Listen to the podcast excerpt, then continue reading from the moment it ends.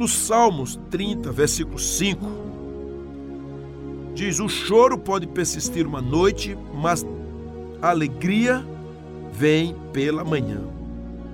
Quero falar sobre relacionamentos, sobre esperar um amanhecer, um alvorecer, quando construímos coisas saudáveis. O Salmos 119, 114 diz: Tu és o meu abrigo e o meu escudo, e na tua palavra coloquei a minha esperança. Provérbios diz: Certamente haverá bom futuro para você, e a sua esperança não falhará. Então, queridos e amadas ouvintes, nós precisamos de esperança para construir relacionamentos, construir grandes relacionamentos em nossas vidas. Como diz Neemias 1, de 3 a 5, e eles me responderam: aqueles que sobreviveram ao cativeiro e estão lá na província passam por grande sofrimento e humilhação. O muro de Jerusalém foi derrubado e suas portas foram destruídas pelo fogo. Quando ouvi essas coisas, sentei-me e chorei. Passei dias lamentando, jejuando e orando ao Deus dos céus. Então eu disse: Senhor, Deus dos céus, Deus grande e temível, fiel à aliança e misericordioso com os que o amam e obedecem aos seus mandamentos. Você é chamado para construir construir uma vida segura, uma vida pautada na palavra, uma vida pautada em grandes relacionamentos, uma vida em que exalta o nome do Senhor. A gente sabe que o cativeiro foi algo presente na vida de Neemias, mas aquilo não tirou a esperança dele, porque ele tinha um coração convertido e voltado para Deus e voltado também para as pessoas. Neemias ele não só tinha o amigo Deus, mas ele tinha pessoas. Primeiro com Deus, naturalmente, como diz o versículo 5 de Neemias 1. Então eu disse: Senhor, Deus dos céus, Deus grande e temível, fiel à aliança e misericordioso com os que o amam e obedecem aos seus mandamentos. Então, primeiro, um relacionamento de qualidade com Deus. Você é chamado para isso.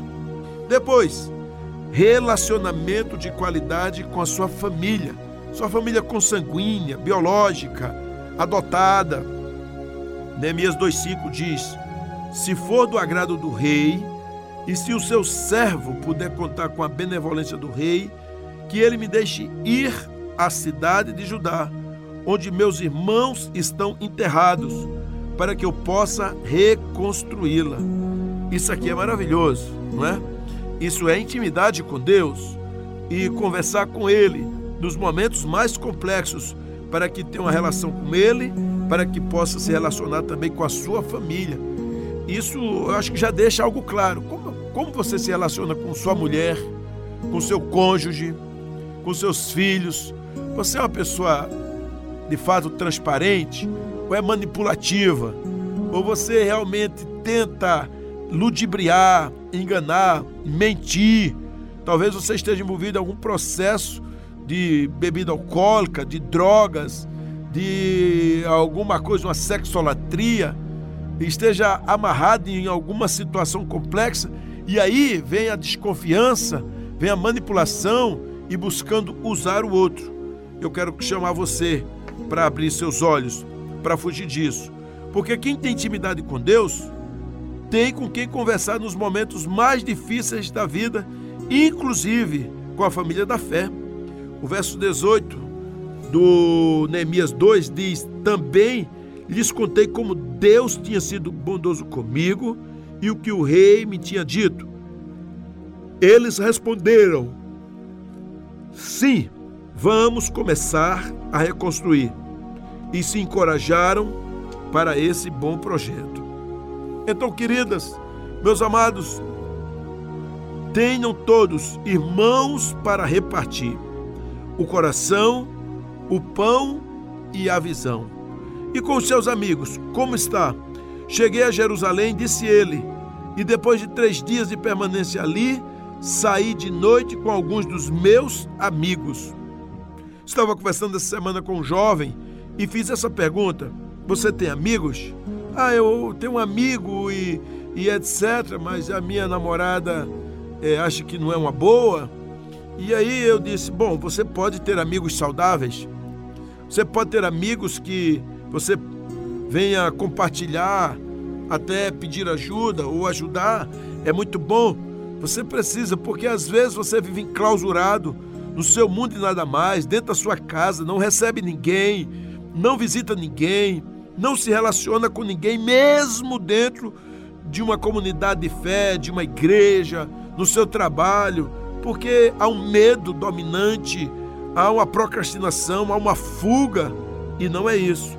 Ninguém pode fazer algo grande sozinho. Tenha esperança para construir.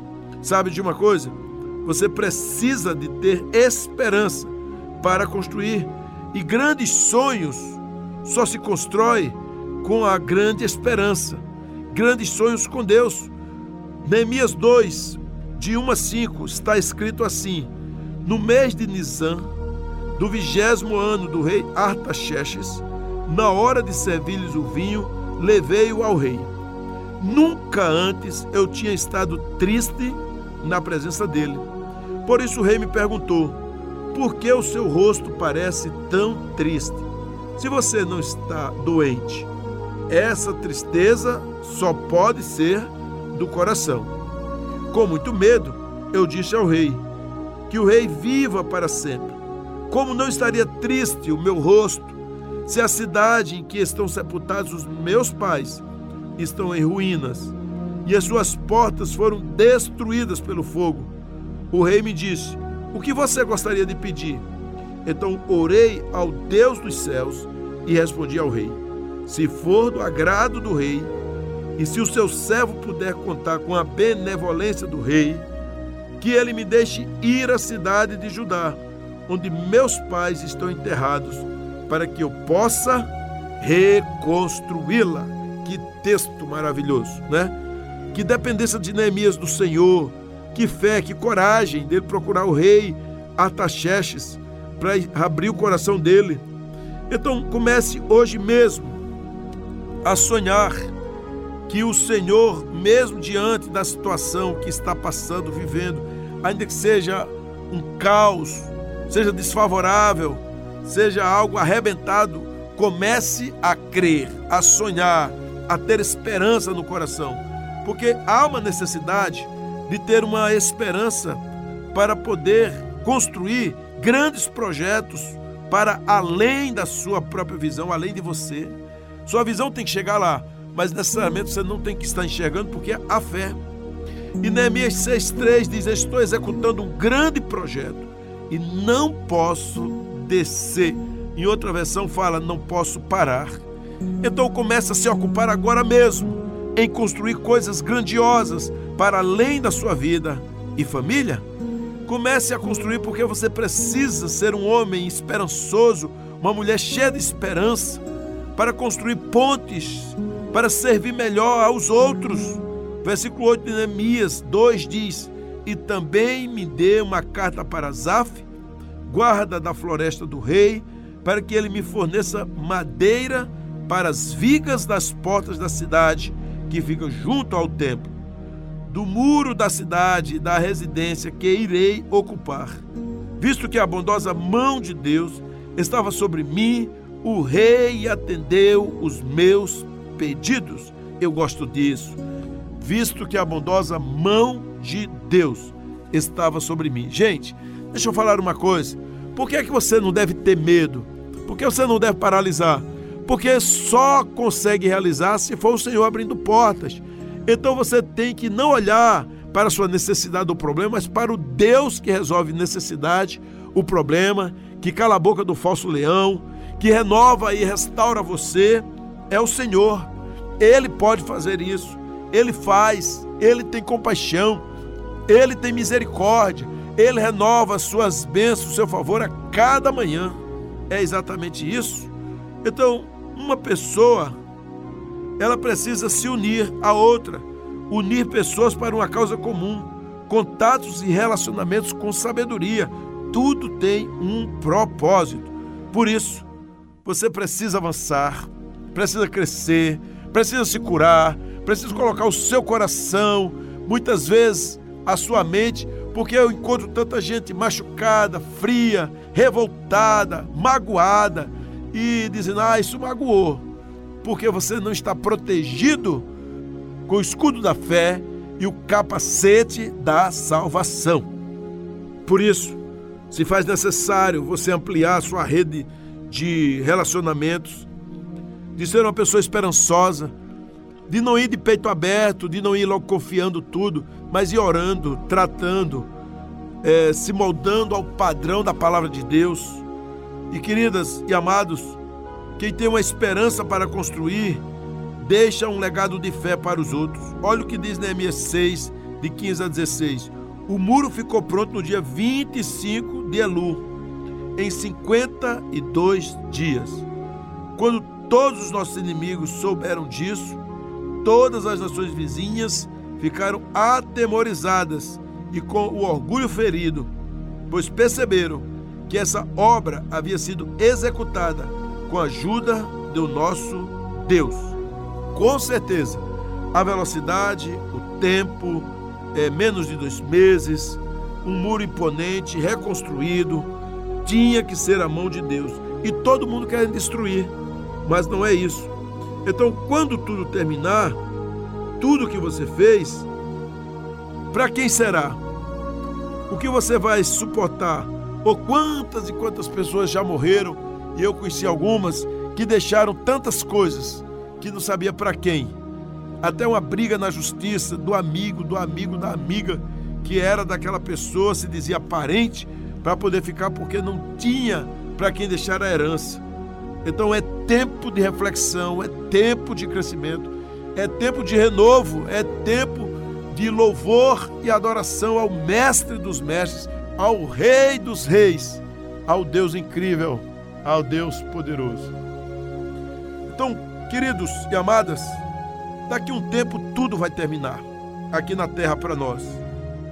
Então, construa, gere relacionamentos, pregue a palavra, é, visite pessoas, pastoreie, se cure no meio desse tempo de uma comunidade tão apodrecida, tão adoecida, tão já fundada no pecado, no lamaçal da miséria, da desgraça. Cure-se, exalte ao Senhor, restaure a sua família, restaure sua vida, restaure o seu relacionamento e então não perca tempo, não perca tempo, comece hoje mesmo, porque é isso que o Senhor chamou você. Sabe de uma coisa? Romanos 8, 24 diz: Pois nessa esperança fomos salvos. Mas esperança que se vê não é esperança. Quem espera por aquilo que está vendo, quem é que está esperando por algo que você não vê, mas crê? Então, como diz Salomão em Eclesiastes 9,6, enquanto existe vida, existe esperança. Como disse o primeiro-ministro da Inglaterra, Winston Churchill, nunca, nunca, nunca desista. Então, vamos crescer, vamos avançar, vamos ir além, vamos dar um passo a mais, vamos andar na pureza, na santidade, servir melhor as pessoas, criar projetos extraordinários além de nós, por fé. Grandes sonhos deverão ser ocupados nas nossas vidas sonhos de Deus, é, andar com a nossa família, ter relacionamentos saudáveis. Isso é esperança. Esperança que gera vida, esperança que levanta muros, esperança que constrói, esperança que tira a miséria e a toxina da desgraça de dentro da sua casa. Esse é um tempo novo. Você é chamado para isso. Eu quero convocar você para esse tempo fantástico e extraordinário. Portanto, meus amigos, meus irmãos, ouvintes do programa Palavra de Vida, renovem-se, adorem, curem-se e levantem suas mãos, porque os reinos se abalam, os povos se curvam, as mãos se levantam, para que todos possam dizer que Jesus é o Rei, o Rei da glória, o Rei maravilhoso. Louvado seja o nome do Senhor, hoje e sempre. Amém.